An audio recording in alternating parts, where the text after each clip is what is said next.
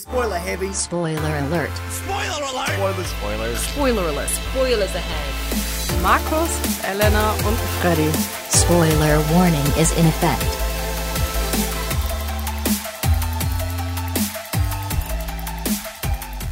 Willkommen zurück zu einer weiteren Folge Spoiler Alert. Ich glaube die 18. oder 19. Die ich weiß- 19. müsste es mittlerweile sein. Boah, krass. Der 18. Die 18. Sendung war ja Batman. Nein, nein, nein, nein, nein. Wie weit wir jetzt schon mittlerweile sind. Ja, bald haben wir unser großes 20-jähriges episodiges Jubiläum. Weißt du, was auch gerade in, äh, in Berlin ist, Markus? Ähm, ich vermute die Berlinale. Genau, Hat die schon angefangen? Nee, keine Ahnung. Wir sind ja vor Äh, Ort. Ich sollte besser informiert natürlich sein, sind wo meine Redakteure sich rumtreiben. Natürlich, heute am Freitag äh, Ah, äh, ist natürlich die Berlinale schon wild am Machen, Markus. was ist denn mit den Leuten, die live zuhören gerade? Den, die sind mir egal. ähm, ja, Elena ist auf jeden Fall nicht da, weil die ist äh, schon fleißig auf der Berlinale unterwegs und äh, versorgt uns hoffentlich äh, nächste Woche mit ganz vielen tollen Infos. Bilder, Infos und einem schönen Feedback zu Berlinale. Bilder helfen immer am meisten, wenn man im Radio irgendwelche Sachen zeigen will. Wir sind ja nicht nur äh, auf dem Radio unterwegs, wir sind multimedial. Wir haben ja die sozialen Kanäle alle abgedeckt. Wer versorgt uns denn heute mit ganz viel Informationen? Die Michelle. Hallo Michelle, sag mal Hallo. Hallo. Ja, äh, meine Freundin hat sich heute mal ins äh, Studio getraut und wird mal ihre Meinungen und äh, ihr Wissen rausholen. Sehr Äh, unqualifiziert. unqualifiziert. Äh, wir, aber du weißt ja ungefähr, worum es geht. Und zwar fangen wir erstmal mit den Kinostarts, die diesmal in sehr unterschiedliche Richtungen gehen. Und wir haben verdammt viele, muss man dazu auch noch sagen. Es gibt sechs große Kinostarts, die man ansprechen kann. Das eine ähm, Groß. Groß ist mal dahingestellt, oder? Ansprechenswürdige. Das, mal ist, so. das ist ja schön ausgedrückt. Und der erste ist nur deswegen ansprechenswürdig, wegen einem Namen. Und das ist Caroline Kebekus. Caroline Kebekus? Keine Ahnung. Caroline Kebekus. Aus Schatz nimm du sie. Du bist also kein großer Maxim Mehmet-Fan. Äh, woher kennt man den Maxim Mehmet? Äh, von Schatz, nimm du sie. Äh, aus dem Film Heidi und, Oh. Und Männerherzen. Ja, also kennt man ihn nicht. Richtig. äh, übrigens auch äh, Axel Stein in dem äh, Film als einziger Name. Ja, Aber stell, stell doch mal vor, worum geht's denn überhaupt in diesem grandiosen Werk? Das ist, glaube ich, das familienfreundlichste Werk, was Deutschland je produziert hat. Und zwar geht es um die Charaktere Toni und Marc. Toni ist dabei Carol Caroline Kebekus. Und die wollen sich natürlich scheiden lassen, weil die Liebe erloschen ist, haben aber zwei Kinder. Nun denkt man sich, da wollen beide die Kinder haben. Dem ist aber nicht so. Denn beide haben ein gutes Jobangebot im Ausland und kämpfen jetzt darum, dass der andere Partner die Kinder kriegt. Sprich, die benehmen sich so schlimm, dass die Kinder quasi sich entscheiden, zum anderen Elternteil zu gehen. Wie es ausgeht, sollte wahrscheinlich jetzt schon klar sein, wenn man die Story vorgelesen hat. Alle lieben ihre Kinder am Ende und verheiraten wahrscheinlich nochmal neu, aber naja, ist eine schöne, super Komödie, wie der Trailer gerade schon versprochen hat. Okay, guckt euch den Trailer an. Falls ihr nach, der, nach dem Trailer noch Lust habt auf den Film, dann schön für euch. Mir hat der Trailer gereicht. Erinner dich an Willkommen bei den Hartmanns, wo den wir hier Ey. schlecht geredet haben bis zum geht nicht mit einer der erfolgreichsten deutschen oder der erfolgreichste deutsche Film letztes Jahr gefühlt war. Ja, willkommen bei den Hartmanns war trotzdem eine rassistische Scheiße. Also da ist Schatz nimm du sie noch für mich ein Niveau höher. Ja, trotzdem der gute Kinderhass im Ich Vordergrund. bei lieber Kinder hassen als Fremdenhass, was in Deutschland momentan ein größeres Problem ist. ich Stimmt glaube, die kommen auch. momentan schlechter weg als die Kinder. Aber gut. Ähm, gehen wir mal weiter. Und zwar habe ich, das heute habe ich so ein bisschen in drei Themen aufgeteilt, Themenblöcke. Zum einen Schatz nimm du sie, der unwichtigste Kinostart diese das Woche. ist ein Block heute? Äh, dann äh, haben wir drei Oscar-Contender, die dieses, äh, diese Woche wirklich starten, also kommende Woche. Ja. Ähm, und zwei gute Fortsetzungen von sehr meh, erfolgreichen, schrägstrich, kritisch sehr, sehr gut angesehenen Filmen. Wir kommen aber jetzt erstmal zum Oscar-Block. Ähm, und zwar zu dem Film Mein Leben als Zucchini. Grandioser Titel. Äh, äh, Stop-Motion, Claymation, Ich Bullshit. glaube, Knete sah es gerade mehr ja, aus, ja. oder? Ja. Ist ja, also, Ja. heißt doch Claymation, oder Stimmt. nicht? Stimmt. so Also. Stop-Motion-Film mit Knetefiguren. Ähm, aber Markus, du hast ja auch wieder die, die tolle Story für uns Ich habe zusammengefasst. die Stories wieder hier ausgearbeitet, bis zum geht nicht mehr. Und zwar geht es um einen neunjährigen Jungen und der trägt den Spitznamen Zucchini, sprich es geht gar nicht wirklich um Gemüse, sondern um ein Menschenkind. Und der lebt zusammen mit seiner Alkohol, äh, alkoholkranken Mutter, die ihn auch schlägt und misshandelt und dergleichen. Doch eines Tages stirbt sie plötzlich und er freundet sich mit dem Polizisten Raymond an. Der bringt ihn in sein neues Zuhause und zwar ein Kinderheim. Und ja, der Film behandelt quasi dann diese Probleme, die der Junge hat und neue Freundschaften und dergleichen und Mobbing etc. pp. und erste Liebe und bla bla bla. Ja. Sein Vater ist übrigens ähm, ein Drache. Also ein Flugdrache. Oh, mal, das wusste ich jetzt gerade nicht. Aber das wäre auch schön zu äh, wissen. Den verteidigt er dann immer und dann nimmt irgend so ein Bully, nimmt ihn weg und sagt, was ist das denn? Und dann rastet er aus und haut den und bla bla. Ist Wenn so man eine- das hört, wichtig, der Junge ist keine Zucchini wirklich. Es Richtig, Drachen, es ist, es ist halt alles mit, äh, nicht Drache, äh, also feuerspuckender Drache, sondern ein Flugdrache halt, den man in die Luft schmeißt und der dann fliegt. Ah. Das ist so seine Vaterfigur. Es ist einfach halt so ein typischer Moralapostel, Kinderfilm. Ja, Kinderfilm, Kinderfilm. ja, aus, aus Frankreich, ja. hm. bestimmt schön anzusehen. Ist Lernen halt- Kinder bestimmt viel auch über das Leben und dergleichen, aber wird keinen großen Kinostart erfahren in Deutschland, denke ich mal. Glaube ich auch nicht. Ist halt nominiert für Animation. Äh, Wird auch ja, da wahrscheinlich Oscar. keinen großen Erfolg haben. Ist halt die Frage, gegen was die sich, äh, ob, ich, würde mich immer noch interessieren, ob Kubo oder Zoomania das Ding macht. Äh, aber Kubo hat zum Beispiel, ist glaube ich auch VFX nochmal vertreten für Special Mhm. Effects. Also, das wird auch nochmal ein relativ interessantes Rennen. Es sollte nicht, Nicht für Leben werden. als Zucchini. Vajana ist doch gar nicht mit dabei. Oh, waren die auch nur bester Song nominiert? Ich meine nicht, dass die drin waren. Jetzt Ah, äh, lügst du mich hier wieder an. Auf jeden Ähm, Fall war Pixar nicht dabei. Das kann ich sagen. Das ist richtig. Ja, gut. Ähm, dann äh, springen wir einfach direkt zum nächsten Film, der deutlich interessanter ist. Und zwar Fences. Äh, Fences, äh, ja, von welchem äh, grandiosen Regisseur, Markus? Äh, von Denzel Washington, Richtig, der, der vorher, nicht nur Regie geführt hat, sondern auch vor der Kamera die Hauptrolle übernimmt. In dem emotionalen Drama. äh, neben einer, ja, jetzt auch äh, Rekordhalterin, Viola Davis, Stimmt, was hat jetzt ihre dritte? Die hat äh, genau ihre dritte Nominierung. Das ist äh, das meiste für eine äh, schwarze Schauspielerin äh, bei den Oscars, was ein bisschen traurig ist. Dass man da immer noch so unterscheidet. Ich muss mal ganz kurz ein, äh, einwerfen. Du hattest doch recht. Vajana war doch noch äh, Ah, okay. nominiert. Ja, also war aber- Vajana, Sumania, die rote Schildkröte, mein Leben als Zucchini und Kubo, der Tag die rote Schildkröte, sehr schön. Hab Rote ich- Schildkröte Könnte ich kommt mir angucken aktuell. Ende, Ende März, glaube ich. einen oder Stream dazu geschickt bekommen für Pressemenschen. Also offiziell kommt er irgendwann noch in die deutschen Kinos, aber dauert Hm. noch länger. Ähm, Fences. Ja, Fences ist äh, eine Theateradaption. Ähm, lief lange auf dem Broadway, glaube ich sogar, ähm, mit Denzel Washington da auch in der Hauptrolle. Viola Davis glaube ich nicht. Ich bin mir aber ehrlich gesagt nicht sicher. Ähm, hat auf jeden Fall dann irgendwann gesagt, hey, das ist recht cool, das übernehme ich doch mal und mache daraus einen Film. Und hat sich zusammengesetzt mit dem Typen, der ursprünglich das ganze Ding geschrieben hat. August Wilson. Äh, genau, und hat dann ein Drehbuch verfasst und es den dann eben auch selber hat sich in den Regiestuhl gesetzt und das Ganze umgesetzt. Äh, Viola Davis hat übrigens schon einen Golden Globe bekommen für die Rolle. Ähm, aktuell, wie gesagt, nominiert für beste Nebendarstellerin, was zum Beispiel auch eine große Debatte war, weil sie wohl auch äh, locker in Hauptdarsteller hätte fallen können. Also warum man sie da jetzt reingedrückt hat, man weiß es nicht, weil sie hat doch äh, recht viel recht viel Screentime und ist eigentlich quasi genauso wichtig wie Denzel Washington in dem Film. Und die Hauptdarstellerin sind dieses Jahr auch nicht so gut besetzt, muss man sagen. Sind sie auch nicht, deswegen. da hätte sie auch mal dann vielleicht einen Oscar mit nach Hause nehmen können. Man Aber worum geht's es denn Fences überhaupt, Freddy? Äh, Fences ist im Endeffekt äh, Denzel Washington, den Namen von dem Charakter weiß ich leider nicht. Troy. ähm, der halt äh, mit seiner Frau und seinem Sohn in so einer ähm, Vorort quasi wohnt und langsam merkt halt sein Sohn, dass er irgendwie sich von seinem, also sein Sohn will eigentlich Sportler werden und äh, merkt aber, dass er irgendwie keine Unterstützung von seinem Vater bekommt und äh, irgendwann eskaliert die Situation so ein bisschen und äh, Troy erklärt eben, was für Probleme er hat und warum er seinen Sohn im Endeffekt nicht ausstehen kann.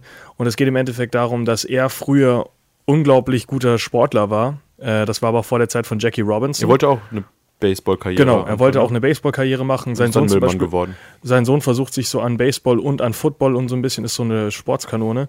Aber weil eben Troy damals vor Jackie Robinson und den ersten schwarzen ähm, Sportlern eben unterwegs war, hatte er überhaupt keine Chance, irgendwo reich zu werden oder irgendwas, sondern musste sich eben auf dieses trostlose Leben, was er jetzt hat, einlassen.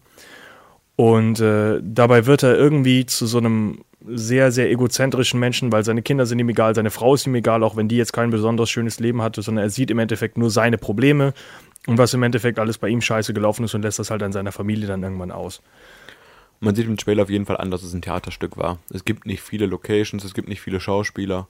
Es ist ein dialoglastiges Drama, oder? Habe ich sehr Positives und Negatives von gehört. Manche Leute haben gesagt, ähm, wenn man sowas nicht mag, soll man sich halt auf jeden Fall nicht angucken. Mal andere Leute haben gesagt, äh, guck dir Filme wie Gott des Gemetzels oder sowas an oder äh, ich, ich glaube Carnage heißt der im Englischen.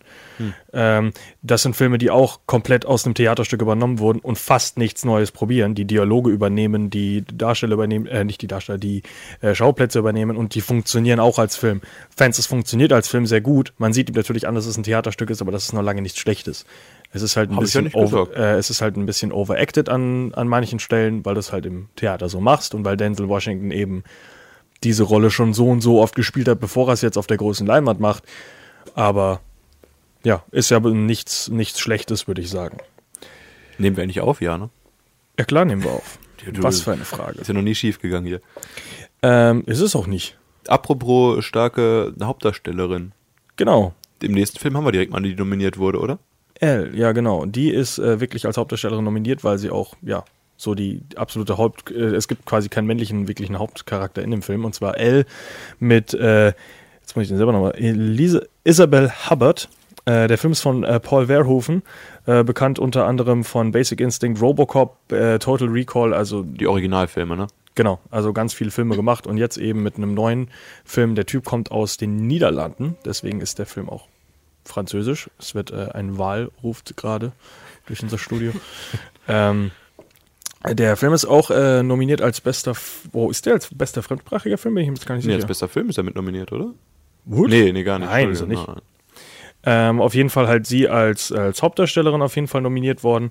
Und ähm, der, du kannst ja schon mal ein bisschen zusammenfassen, worum geht's denn in dem Film? Ja, und zwar ist die titelgebende Elle äh, Chefin einer Videospielfirma und hat sich auch eine recht skrupellose Attitüde angewöhnt. Und eines Tages wird sie dann aber aus heiterem Himmel in ihrer Wohnung von einem Unbekannten angegriffen und auch vergewaltigt. Und fortan ändert sich ihr Leben schlagartig. Sie hat ein bisschen Angstzustände und dergleichen natürlich. Aber dann ändert sich das Ganze quasi, so wie ich es verstanden habe in dem Trailer, in einen rachelastigen Film. Äh, also Isabel Hub Hubbard kennt man sonst nur vielleicht aus Amour, ein Film aus 2012, der bei den Kritikern auch sehr bekannt war, aber irgendwie so kommerziell überhaupt nichts geschafft hat. Sehr, sehr indie aber auch. Ähm, Elle ist so eine Mischung aus Rachedrama und äh, im Endeffekt diese Selbstbehauptung.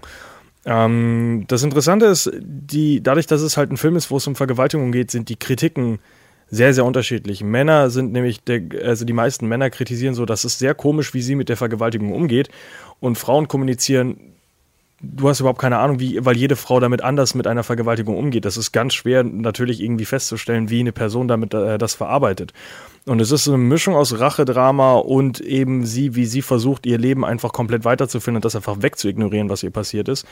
Und ähm, ihr Job zum Beispiel fällt ja auch sehr krank da rein. Sie ist ja Spieleentwicklerin äh, und entwickelt Spiele, die extrem brutal sind und auch Vergewaltigungen zum Beispiel inszenieren.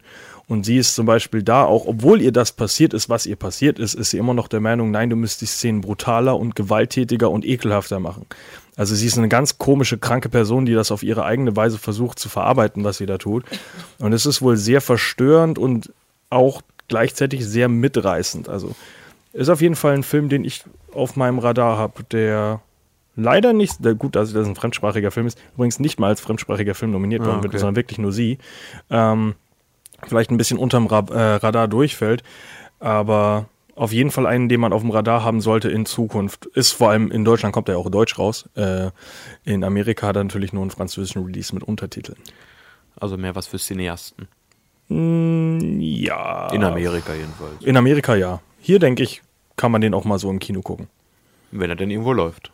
Ich hoffe, ich hoffe. Ja, das ist die Frage.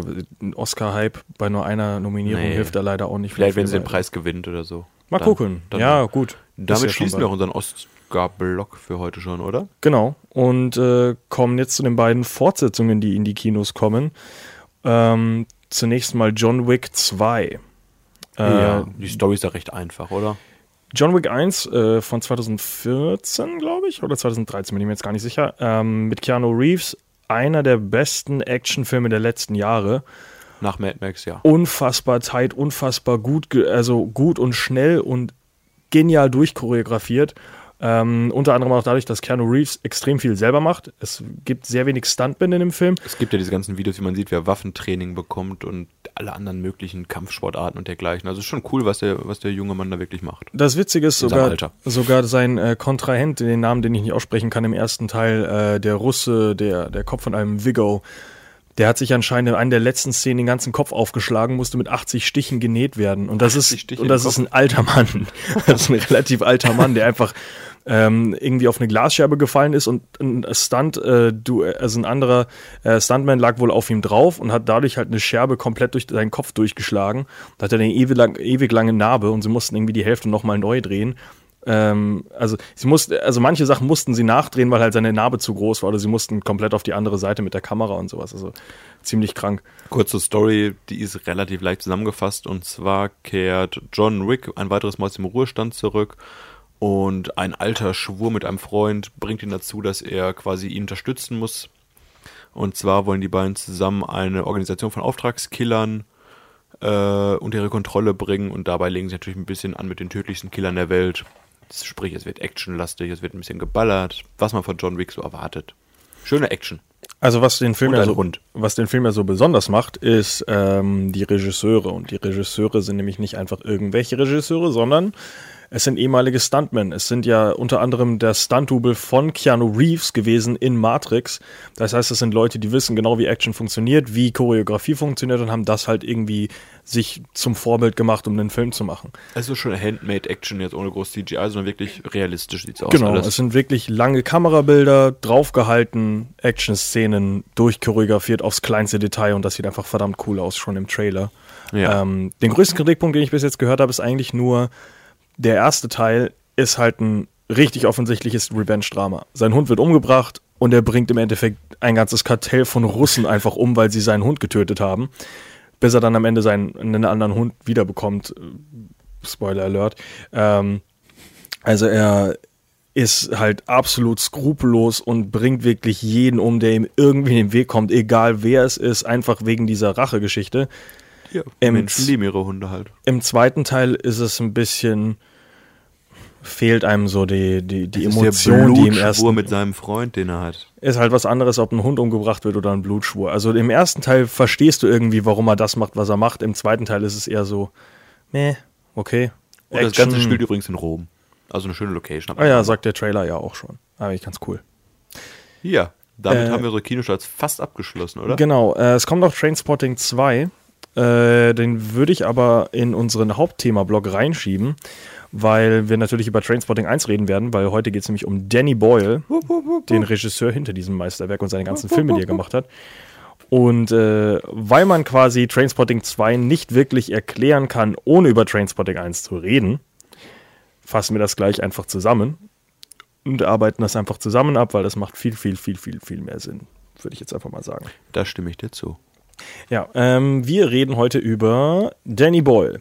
Äh, Danny Boyle sollte man zumindest kennen wegen Slumdog Billionaire, 127 Hours, äh, 28 Weeks Later, Steve Jobs. Eigentlich extrem viele Filme, die man zumindest gehört hat, wenn man sie nicht gesehen hat. Oder? Von dem man nicht gehört hat, wenn man sie nicht gesehen hat. Die Filme, die er gemacht hat. Ja. Selbst wenn man sie nicht gesehen hat, hat man auf jeden Fall davon gehört. Achso, ich Slumdog hab's gerade andersrum verstanden. Äh, Ja, von Slumdog Millionaire sollte man auf jeden Fall gehört haben, also, weil es ein Oscar-Contender war. Von Sunshine habe ich selber noch nicht so viel gehört. Sunshine habe ich ja nicht angesprochen. Du hast mir überhaupt nicht zugehört. Slumdog Millionaire ist äh, Steve Jobs Film meinetwegen nicht, aber 127 Hours und vor allem 28 Days Later, äh, Days Later sind auf jeden Fall Filme, die man wenigstens gesehen hat wegen den Fortsetzungen allein schon. Ich glaube, nicht jeder hat Danny Boyle-Filme gesehen. Nicht gesehen, aber gehört davon. Ich glaube, nicht jeder hat von Danny Boyle-Filmen gehört. Ich, nee, ich glaube, der ist. Ich glaube, du findest keinen Menschen, der nicht äh, irgendwo einen Fernseher hat, der nicht mal von Slumdog Millionaire gehört hat. Gib mir eine Stunde Zeit, ich würde dir einen finden. Nee, ich glaube, Danny Boyle ist, was Regie angeht, jetzt nicht der Vorzeige bekannte Mensch oder seine Filme. Ich glaube, es ist mehr so eine bestimmte Sparte. Das schon, aber er hat trotzdem auch Filme gemacht, die man kennt. Also Ja, zumindest das seine auf jeden Oscar-Filme. Also ich glaube, wenn er Slumdog Millionär nicht hätte, würde man, wäre er deutlich unbekannter. Das auf jeden Fall, weil er schon einen sehr, sehr eigenen Stil hat und vor allem hat er Ähm, er hat ja selber so den Vorsatz, er versucht mit jedem Film was Neues zu machen. Er hat am Anfang hat er das nicht so richtig geschafft, aber mittlerweile ist er ja so, er versucht immer neue Experimente. Er macht einen Horrorfilm, macht einen Sci-Fi-Film, äh, er macht bei Slumdog Millionaire so eine, so eine Kindergeschichte, versucht ähm, das Ganze mit, mit neuen Schauspielern umzusetzen. Ähm, dann hier 20, 28 Days Later und dann 20, äh, 127 Hours versucht er nur mit einem Schauspieler so ein fast schon kleines Kammerspiel. ja, fast Kammerspiel mit einer Person zu Ja. machen. Also er versucht schon verdammt viele krasse Sachen. Und äh, an sich ist er halt ein sehr, sehr bildlicher, sehr, sehr ähm, direkter Regisseur. Also er arbeitet extrem viel mit Farben, sehr viel mit, äh, also vor allem in Trainspotting zum Beispiel halt mit wirklich Visualisierungen von Ja. irgendwelchen, also er nimmt diese ganzen Ebenen und nimmt den Schauspieler auf ganz viele Sachen, äh, den, den äh, Zuschauern wirklich viele Sachen hin mit. Ist eigentlich ganz witzig. Also er hat einen sehr interessanten Stil. Also es lohnt auf jeden Fall, seinen Film anzugucken. Das möchte ich nicht, nicht gesagt haben. Also, Dafür, dazu kommen wir später noch. also es gibt wahrscheinlich bessere und schlechtere Werke, wie Michel ja gerade gesagt hat.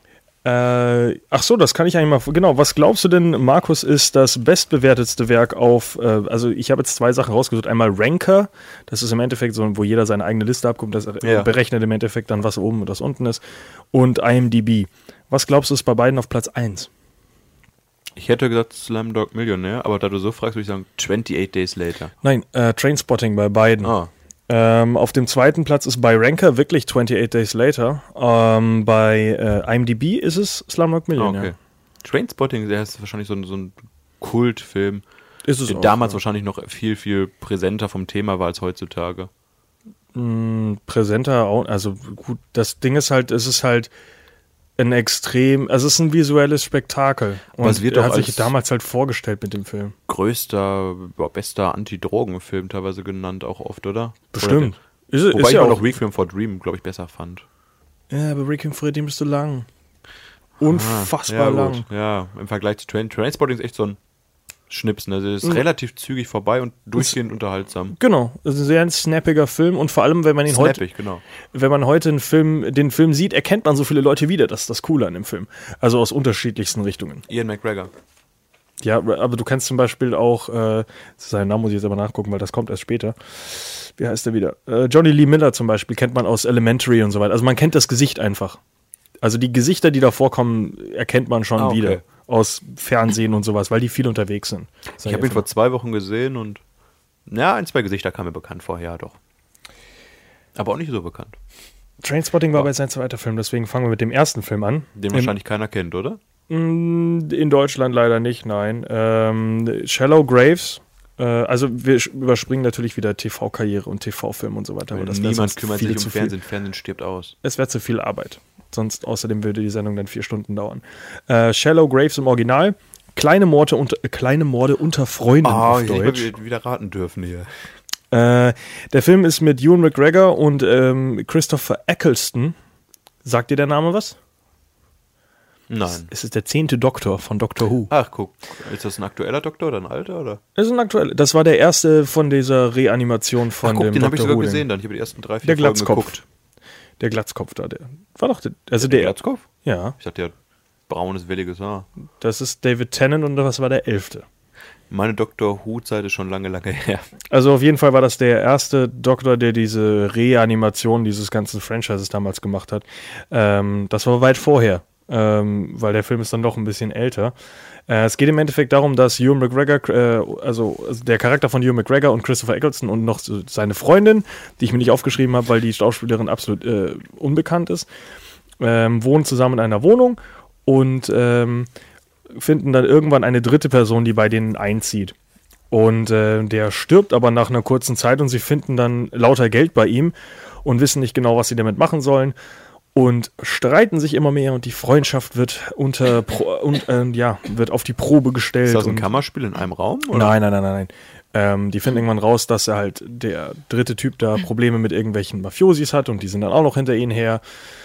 Ist im Endeffekt ein langes Hin und Her, die prügeln sich, äh, die die werden immer paranoider. Der Charakter von Christopher Eccleston zieht irgendwann bei denen dann ü- ins Dach ein, weil er nicht mehr mit denen in einer Wohnung wohnen will.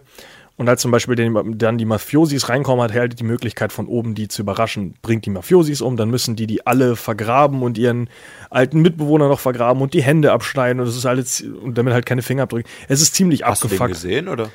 Nee, ich habe mir alles durchgelesen zu dem Film und Ah. äh, Trailer geguckt und Rezensionen gelesen und so weiter. Ähm, ist ein sehr verstörender Film. Ähm, Film für Erwachsene natürlich auch, Okay. weil sehr brutal. Das Witzige ist nur, ähm, dadurch, dass sie sehr unterschiedliche Jobs haben, die Frau zum Beispiel arbeitet im Krankenhaus, äh, Hugh McGregor ist ein, spielt einen Journalisten. Diese Jobs werden im Verlauf des Films immer wichtiger, weil zum Beispiel ähm, ist sie dafür zuständig, die Hände loszuwerden, wo die Fingerabdrücke dran sind oder alles halt, was, was an, an, dem, an der Leiche dran ist, was später äh, eben benutzt werden kann. Während äh, Ewan McGregor die Scheißaufgabe hat, den zu vergraben, später aber dann als Journalist dahin geschickt wird, als die Leiche gefunden wird. Also es ist eigentlich relativ lustig, wie, Ah. die, wie diese Jobs dann immer wieder Klingt wichtiger werden. Komplex, lang lustig, der Film. Ist er auch und am Ende kommt halt dann raus, wie alle Leute sich hintergangen haben, dass sie im Endeffekt sich mit dem Geld absetzen will und ihren Freund verlassen will und kommt dann immer wieder zu Schlägerei zwischen den Ernsten. Ian McGregor möchte sich mit dem Geld also absetzen. Hugh McGregor will sich nicht mit dem Geld absetzen, sondern die, die Frau, aber zu Ah, dem okay. kommen wir gleich. Äh, Toller Übergang gewesen. ja, ist es auch. Es ist sehr, sehr ähnlich, also die Filme. Also die ersten paar Filme, die gemacht haben, ähneln sich schon sehr Gibt aber keine. Drogen in dem Film, oder? Doch, bestimmt auch, aber es ist nicht so das Mittelpunkt, äh, Mittelpunktthema wie von seinem nächsten Film. Zügebeobachter. Trainspotting, richtig. Der hat keinen äh, tolleren Titel im Deutschen, der heißt wirklich einfach nur Trainspotting. Äh, von, ach der hat Trainspotting, neue Helden. Echt? Ernsthaft? Ja, Der erste Teil? ja. Ja, warum auch nicht, ne? Warum nicht? Sind ja auch Helden. Was machen denn diese Helden? Äh, Film ist übrigens von 1996. Was machen die? Die nehmen Drogen. Genau, wie es Helden tun. Wie es wahre sagen, die Helden machen, tun. der ganze Film ist nichts anderes außer über eine Clique von Freunden, die Drogen nimmt, Schlägereien anfängt, sich besäuft und Überfälle macht, um mehr Drogen zu nehmen. Man einen Entzug probiert, dann wieder Drogen nimmt, dann Minderjährige knallt, weil man Drogen genommen hat und Alkohol. Und dann betrügt man sich gegenseitig noch, weil man Geld für Drogen hat. Ähm, es ist ein sehr interessanter Film, weil er so viele Wendungen halt auch hat, weil er immer wieder auf Entzug geht und immer wieder clean wird und immer wieder rückfällig. Also Ewan McGregor spielt Renton, der Hauptdarsteller in dem Ganzen, der auch selber zum Beispiel äh, den Erzähler spricht, öfter an vielen Stellen. Ja. Ähm, sonst äh, Ewan Bremner spielt Spud, der hat sonst zum Beispiel in Switch mitgespielt oder auch in Pearl Harbor. Ist das der etwas verklatschte? Das ist der mit dem ganz komischen Gesicht, der Ja. aussieht wie Gollum, ja. Sag ich ja. Etwas verklatscht. Äh, Johnny, Lee Miller, äh, Johnny Lee Miller aus Elementary oder auch Dexter spielt Sick Boy.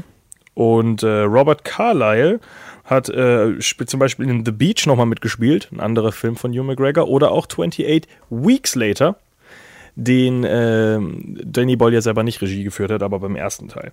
Äh, der spielt Bigby und den kränksten, bescheuertsten aus der ganzen Truppe, der ja ein absoluter Psychopath ist. Der sein Bier auch in die Menge runterschmeißt und dann eine Schlägerei anfängt, oder? Genau, also dieser Film variiert halt so zwischen, hey, das ist ganz lustig, zu, das ist absolut abgefuckt. Also der Film hat alles von äh, toten Babys zu sagen, Schlägereien in Bars. Also das Komischste finde ich immer noch, was ich, wo ich, ich habe die Szene auch dreimal geguckt, weil ich sie nicht verstanden habe, ganz am Ende. Die, Das dreckigste Klo der Welt kommt auch noch drin vor. das dreckigste Klo Schottlands, bitte. ähm, also es ist sehr, sehr abgefuckt. Äh, wie ich schon gesagt habe, er spielt sehr viel mit Farben. Das heißt, Rot repräsentiert immer der Rückfall. Das heißt, wenn äh, viel Rot ist, dann ist immer an den Stellen, wo sie Drogen nehmen. Grün be, äh, zeigt so das, das Klare, ähm, das Gute. Das ist zum Beispiel, wenn das Baby noch am Leben ist. Überall, wo das Baby ist, ist es grün. Also das ist relativ witzig. Ähm, und alle Übergangsphasen, also ob es jetzt die Straße ist oder ob es zum Beispiel die Toilette ist, wo er seine Drogen holt, das ist alles immer blau. Also er repräsentiert immer diese ganzen Sphären, die er sich aufbaut mit Farben. Und das ist ganz cool gemacht eigentlich, wenn man sich das nochmal anguckt. Oder auch die Bar zum Beispiel, wo sein Ausraster hat, ist auch alles rot. Oder ganz am Ende, wo Big B Stress in der Bar macht, ist auch alles rot. Ähm, Gut zu wissen, wenn man den Film nochmal guckt, muss ich sagen. was ich sagen wollte, die Szene am Ende, äh, wo Big, äh, Big B nochmal ausrastet und eine Schlägerei in äh, Bar anfängt, ähm, er rumpelt im Endeffekt dann jemanden an, verschüttet sich, schüttet sich selbst mit Bier voll, weil er gegen jemanden läuft und rastet dann aus. Dann lässt er vier Gläser oder ich glaube drei Gläser Bier fallen und gläst den anderen mit dem dritten, mit dem vierten Glas, haut ihm das ins Gesicht. Da ist aber kein Soundeffekt drunter, er platscht ihm einfach Bier ins Gesicht. Ah. Und ich habe das dreimal geguckt, bis ich verstanden habe, warum der Typ jetzt umgefallen ist, weil es macht wirklich nur Klatsch und der Typ kippt um. Vielleicht hat er eine Bierallergie.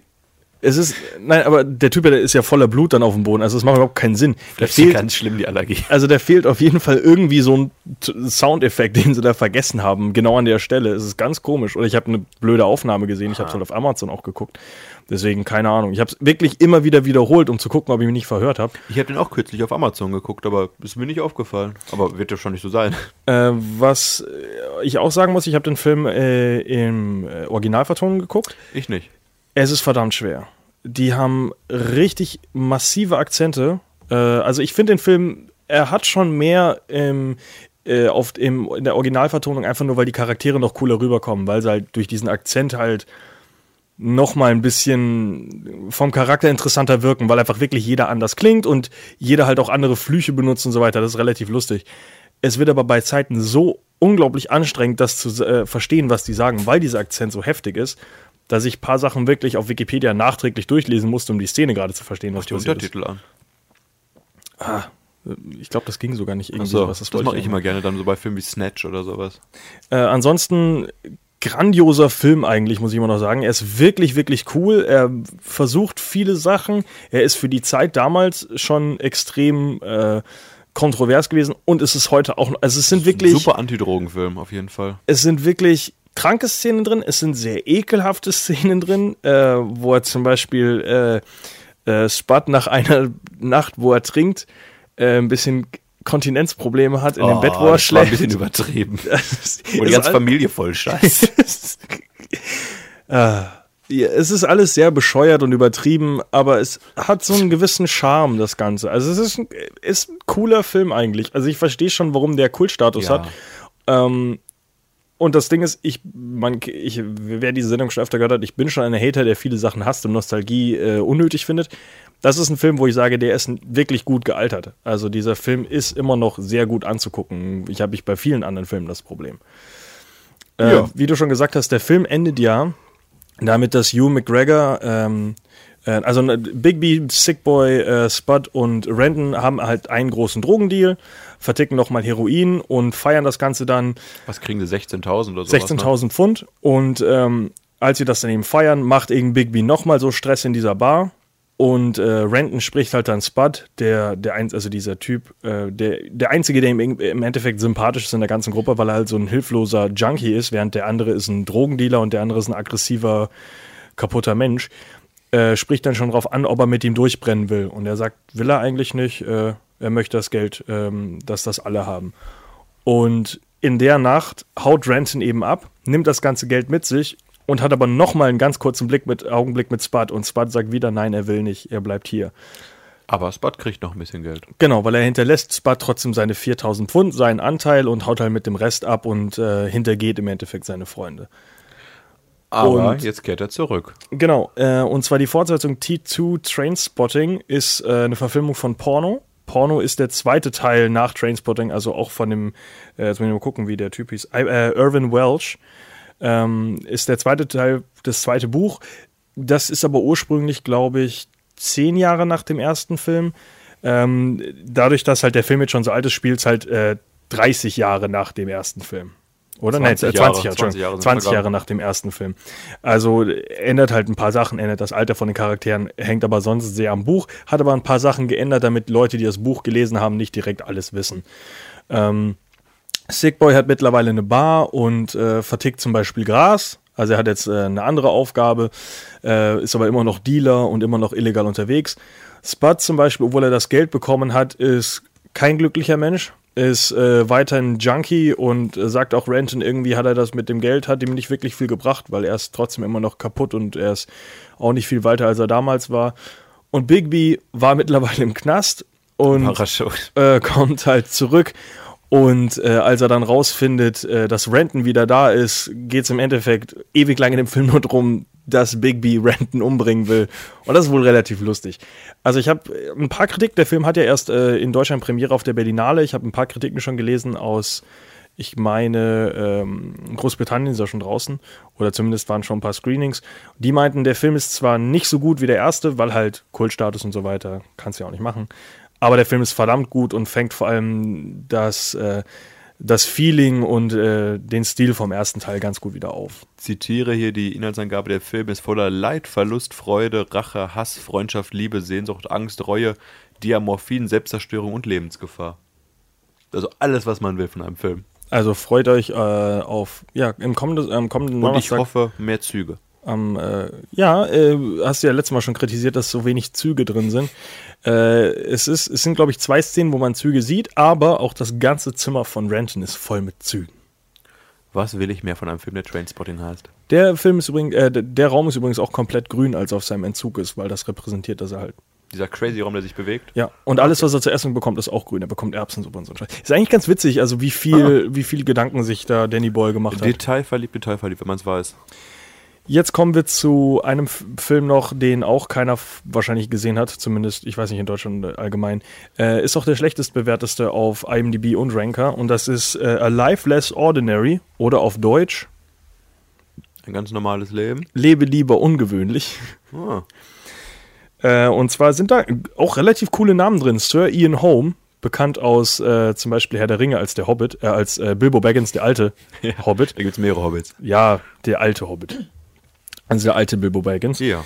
Ähm, genauso wie äh, Cameron Diaz, Stanley Tucci, Hugh McGregor und Holly Hunter. Holly Hunter Hugh zum, McGregor irgendwie äh, die Muse von Danny Boyle oder so? da kommen wir gleich noch zu. Ah, okay. Ähm, Hugh McGregor eben natürlich nochmal und Holly Hunter, die zum Beispiel zuletzt auch in, äh, ähm, also Oh Brother, Where Art Thou auch drin war, aber auch zuletzt in Batman wie Superman als die Senatorin, die Ah. mit äh, ja, Lex Luthor ein bisschen äh, sich streitet. Die explodiert.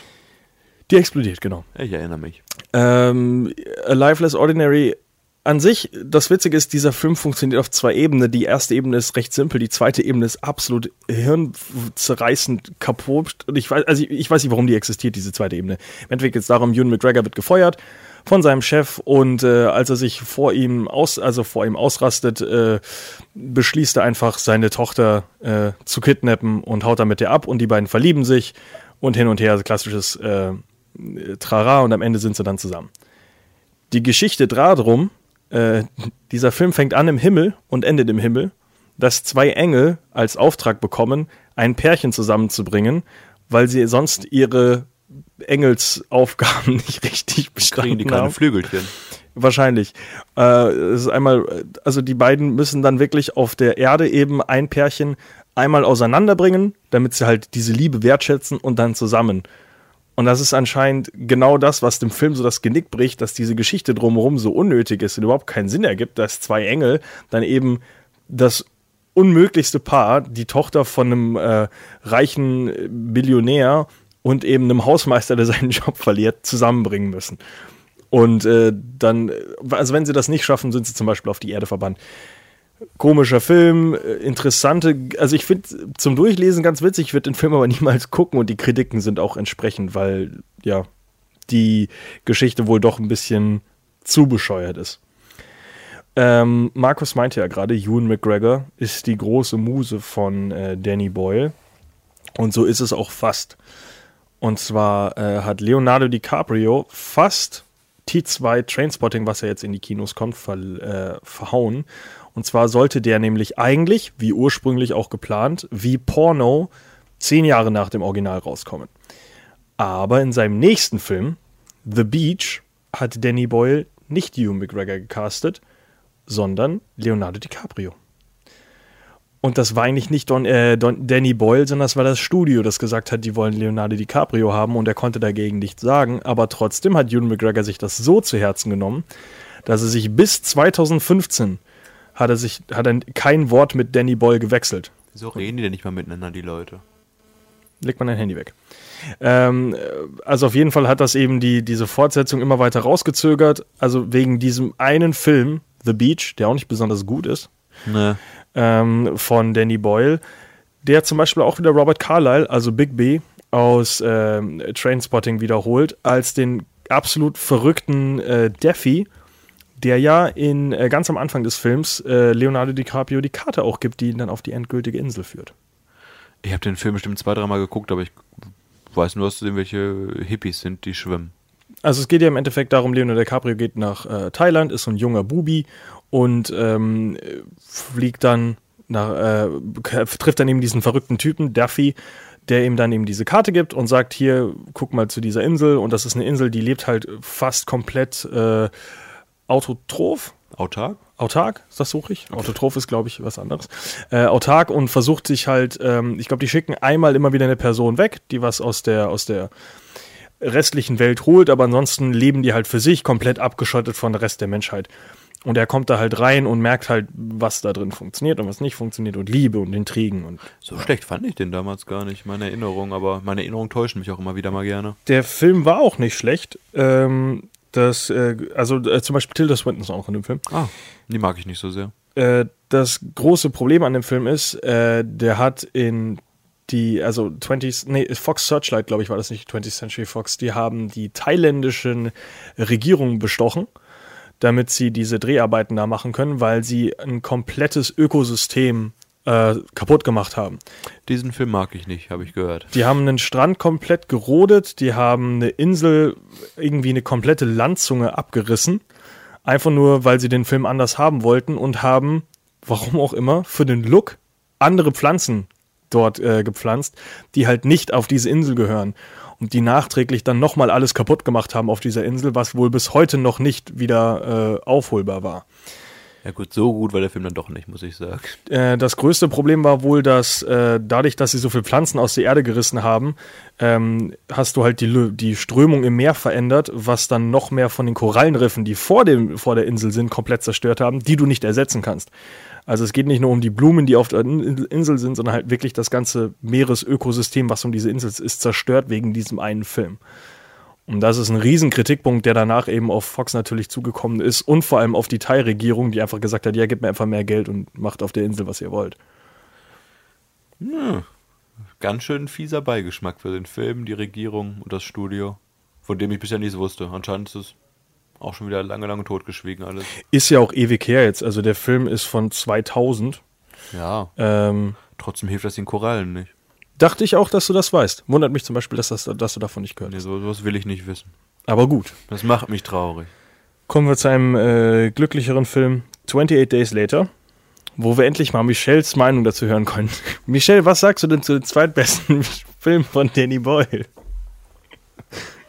Naja, im Gegensatz zu den meisten Zombie-Filmen finde ich den relativ langweilig. Ich muss ja jetzt mal am Anfang starten. Es fängt ja schon an. Ich kenne jetzt natürlich nicht die Schauspieler, die da irgendwie deren Namen, aber Soll ich die einmal reinwerfen? kannst du gerne machen. Äh, Killian Murphy spielt die Hauptrolle. Naomi Harris spielt äh, seine quasi Freundin am Ende des Films. Die kennt man aus, als Moneypenny aus den letzten äh, Bond-Filmen. Und äh, ansonsten Brandon Gleason, super in dem Film. Super Typ. Und worüber wir gerade schon geredet haben, Christopher Eccleston. Doctor Who ist zurück. Und ist da nicht eigentlich auch noch mit dabei, jetzt kommt's wieder, Mad Eye Moody von Harry Potter? Ja, der- Brandon Gleason. Achso, okay. Das wusste ich. nicht. Super Typ. Äh, nee, der Anfang alleine schon. Ein Koma-Patient wacht auf. Welcher normale Koma-Patient steht innerhalb von zwei Minuten auf und ist total fit? Meiner Meinung nach ein bisschen realistisch, auch wenn es ein Zombie-Film ist, sollte es schon sein.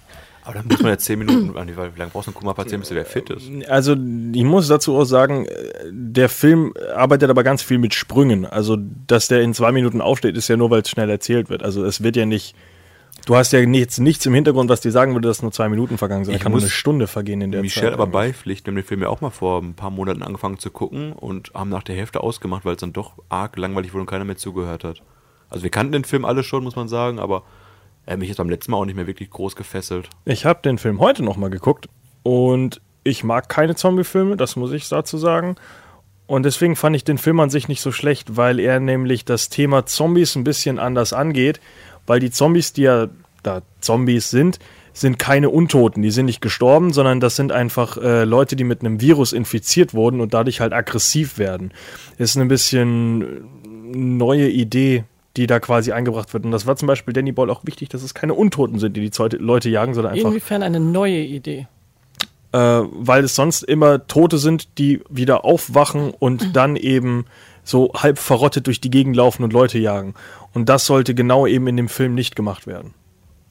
Ich glaube, die Idee gab es auch schon mal vorher bestimmt, oder? Bestimmt, nein, ich sag nur, das war eine große Intention von ihm, dass er eben sagt, das sind keine Toten, die die Leute jagen, äh, sondern es sind halt wirklich einfach Leute, die infiziert sind und deswegen ich bis auf am Ende, das hat mich zum Beispiel am Ende auch gestört, weil am Anfang ist das nämlich wirklich so, die Leute, die ähm, also deswegen gibt es auch keinen, du musst den Leuten den Kopf abschießen oder irgendwas, sondern die Leute wenn, sind halt genauso schnell zu töten wie eine normale Person. Du musst dann einfach umsemmeln und wenn, ob jetzt der Kopf ab ist oder du dreimal auf die Person geschossen hast, die Person ist halt, also das Viech ist dann tot. Es ist aber kein Zombie, der irgendwie stärker ist als ein normaler Mensch. Ja, um weiter einmal dahin zu kommen, wenn man sich da hineinversetzt in die Situation, dass wie jetzt ist, diese neue Art und Weise von Infizierten, die innerhalb von Sekunden bestialisch brutal werden. Welches Krankenhaus lässt dann irgendwie noch einen Schlüssel innerhalb des Raumes kurz vor der Tür liegen, damit er aus dieser Tür kommt? Das ist absolut Hä? unrealistisch. Er steht auf. Er käme gar nicht aus der Tür raus, Ja. wenn er nicht den Schlüssel auf dem Boden liegen hätte für das diese hab ich nicht Tür. gesehen. Es ist, Ah, das er ist eingeschlossen. Jetzt Moment. Also das ist echt schlecht gemacht. Also, wenn er jetzt aus dem Krankenhaus rauskommt, er sammelt sich seine Sachen ein, er merkt langsam, dass die, ähm, er trifft halt die ersten Infizierten, trifft dann hier Naomi Harris, wie auch immer sie heißt. Brandon Gleason sammelt die alle ein und macht sich dann auf den Weg in Richtung, ja, was sie halt glauben, ist die einzige Lösung, die sie haben, und das ist eben diese Militärbasis. Was, hat, was fandest du an dem Ende nicht cool? Also die, an dieser Auflösung. Ja, Was? du. Wa- Was für eine Auflösung. Du hast gesagt, das Ende war so scheiße von dem Film. Ja, ich mag keine offenen Enden. Das ist unnormal, dass Du guckst Horrorfilme, die haben alle offene Enden. meiner Meinung nach ist das eher ein fließender Abschluss. es war ist das aber Ende nicht wie, mal? ja, sie schreiben da auf den Hügel mit äh, selbstgenähten Sachen ähm, Hallo und damit sie gefunden werden von dem Flugzeug. So. Ah. Und dann Ja, dann ist, ist, Film. stell, stellt sie nur noch die Frage, meinst du, er hat uns diesmal gesehen? Wie Vorbei. heißt, ist das mit dem Schlauchboot am Ende? Nee, ne? Nein, das ist, glaube ich, der zweite Teil. Wie, ist- welcher Film ist das mit dem Supermarkt nochmal? Äh, mit dem Einkaufszentrum, wo die sich Dawn of the Dead. Dawn of the Dead. Den mochte ich lieber, glaube ich. Den habe ich nicht. Boah, jetzt muss ich ja mal gucken. Nicht, dass ich jetzt was Verwechsel ich immer diese beiden Zombie-Filme, die. äh, ich weiß nicht. Äh, Den habe ich ehrlich gesagt noch nie gesehen, weil, wie gesagt, ich mag halt einfach keine äh, Zombie-Filme. Bla bla bla. Ja, wie gesagt, Ach genau, das ist Dawn of the Dead in ne? dem, in dem Supermarkt. Von welchem Jahr ist der? Das Remake? 2004. Ah, okay. Ja, ich verwechsel immer diese ganzen Zombie-Filme. Also was ich an, dem, an, an 28 Days Later halt mag, dass er sehr bodenständig ist als Zombie-Film. Weil was halt sonst bei den meisten Zombie-Filmen ist, ist einfach überall sind Zombies und die paar Leute, die überleben. Deswegen mag ich zum Beispiel Walking Dead nicht. Walking Dead dreht sich nur darum, dass äh, im Endeffekt sterben in der ganzen Serie von Walking Dead mehr Leute von anderen Menschen als von Zombies. Weil die Leute alle größere Arschlöcher sind als die ganzen Zombies um sie rum, die eigentlich nur darauf aus sind, sie zu fressen. Äh, in dem Film geht es eher darum, dass die Leute wirklich zusammenarbeiten müssen und irgendwie an ein Ziel kommen. Und die Leute, die am Ende rauskommen, die scheiße sind, die, die Soldaten, die ja dann auch irgendwie sagen, ja, die, wir brauchen die Frauen hier nur, weil ich habe den Leuten Frauen versprochen. Das ist auch total bescheuert. Dr. Who ist ein Arschloch und er versucht halt dann die Frauen an seine Männer zu verkaufen. Aber selbst da sind Leute dabei, die alle einfach nur Angst ums eigene Überleben, also Angst haben, nicht richtig vorbereitet sind und äh, halt nur ums Überleben kämpfen. Ja, aber die meisten, die über ums, ums Überleben kämpfen, ecken natürlich irgendwann miteinander an. Stell dir mal vor, du weißt, dass du eigentlich keine Überlebenschance hast. Ja? Und dann bist du mit irgendwem, den du schon auf den Tod nicht abkannst. Natürlich, irgendwann fängt es Ich einen an. Da mache ich irgendwann auf jeden Fall äh, meinen Baseballschläger und äh, wickel da äh, Stacheldraht drum und semmel alles um mich rum kaputt. Da ist das Fass Und aber die- ganz schnell voll. Und die Verzweiflung bringt Menschen auch dazu, verrückt zu werden. Von daher finde ich das einfach, ist das schon irgendwie realistisch, wenn man dann aufeinander losgeht und mehr so passiert, als äh, dass die Zombies einen mitnehmen. Also ich bin erstens der Meinung, dass das Ende von, von 28 Days Later nicht offen ist. Aber Also es gibt eine Fortsetzung. Es gibt eine Fortsetzung, ja. 28 Weeks Later, wo Danny Boyle übrigens nicht, nicht Deswegen Regie sprechen wir auch nicht hat. darüber heute. Ähm, Aber es gibt andere Filme, die ich mit dir zusammen geguckt habe, die deutlich offenere Enden haben, die dir gefallen haben. Ich möchte nur äh, Paranormal Activity Ghost Dimension ansprechen, der ein komplett offenes Ende hat. Einer der schlechtesten Filme, die ich je gesehen habe, den du unglaublich gefeiert hast. Und der hat ein offenes Ende. Ich kann mich an das Ende gar nicht mehr erinnern gerade. Am Ende kommt dieses komische Viech da aus der, aus der, aus der Wand oder aus der Dimension oder keine Ahnung, was sie da aufgemacht haben und holt die Kinder und Geist aus der Dimension vielleicht? ja, keine Ahnung. Ghost Dimension? wahrscheinlich. und holt auf jeden Fall dann die Kinder und die eine überlebt, aber also äh, es gibt deutlich offenere Enden als das, weil du hast ja zumindest, dass die Leute überlebt haben und Hilfe gerufen haben und halt darauf hoffen, dass was passiert. Also Und da es einen Teil 2 gibt, weiß man auch, dass sie gerettet werden, oder? Teil Ja, ich 2 glaube ich, meine- spielt Killian Murphy nicht mit. Ich Dann weiß grad man sagen, nicht, was passiert, okay. Das sind andere. Ah, ach so, ja, ja, ja. 28 Weeks Later, äh, Later hat einen anderen Cast. Ah, okay. Ziemlich sicher. Gibt es eigentlich 28 Mann- Years Later oder war Nee, der mal in Planung? Mann? sollte das nicht irgendwie jetzt kommen, 2020? Der ist angekündigt schon seit Ewigkeiten. Ich weiß grad nicht, in was für einer Development-Hölle der, der momentan hängt. Da kannst du jetzt schon dann keine großen Erwartungen mehr haben, wenn so ein Film so lange durch so viele Hände geht. Ja, leider. Ja, gut, ich, ich habe den zweiten fand ich jetzt auch nicht besonders. Oh, der zweite ist mit Rose Byrne und Jeremy Renner. Äh, ernsthaft? Und Idris Elba. Ja, gut. Da sieht man, Krass. ne, wo die Leute herkommen. Was der für ein verdammt. Also, das ist ein krasserer Cast als der erste Teil auf jeden Fall. Ja. Ähm, und wenn ich mal ganz kurz sagen kann, was mich gestört hat an dem Film, ist, äh, am Ende wird der Film sehr ähm, John McClane, also äh, während Killian Murphy so den Anfang des Films halt immer den hageren Vollidioten spielt, der halt äh, sich nicht wirklich wehren kann gegen die Leute. Am Ende rasiert er plötzlich alles und bringt halt unglaublich viele Soldaten um, ohne wirkliche Probleme dabei zu haben. Obwohl er halt wirklich so der Typ ist, der gerade noch ja, umgefallen ist gefühlt, als ein Zombie auf ihn zugelaufen ist. Also das finde ich eher noch anstrengender am Ende. Trotzdem muss ich sagen, dass zum Beispiel als es ähm, diese ganze Endsequenz, wäre es eine andere Person, wäre es nicht halt so ein Hänfling, wäre es eigentlich ganz cool gemacht, wie er diese ganze, diese ganzen Soldaten dann halt einfach überrollt, quasi dadurch, dass er ein bisschen mehr mitdeckt als die. Überraschungseffekt. Richtig. Nächster Film? Nächster Film ist Millions.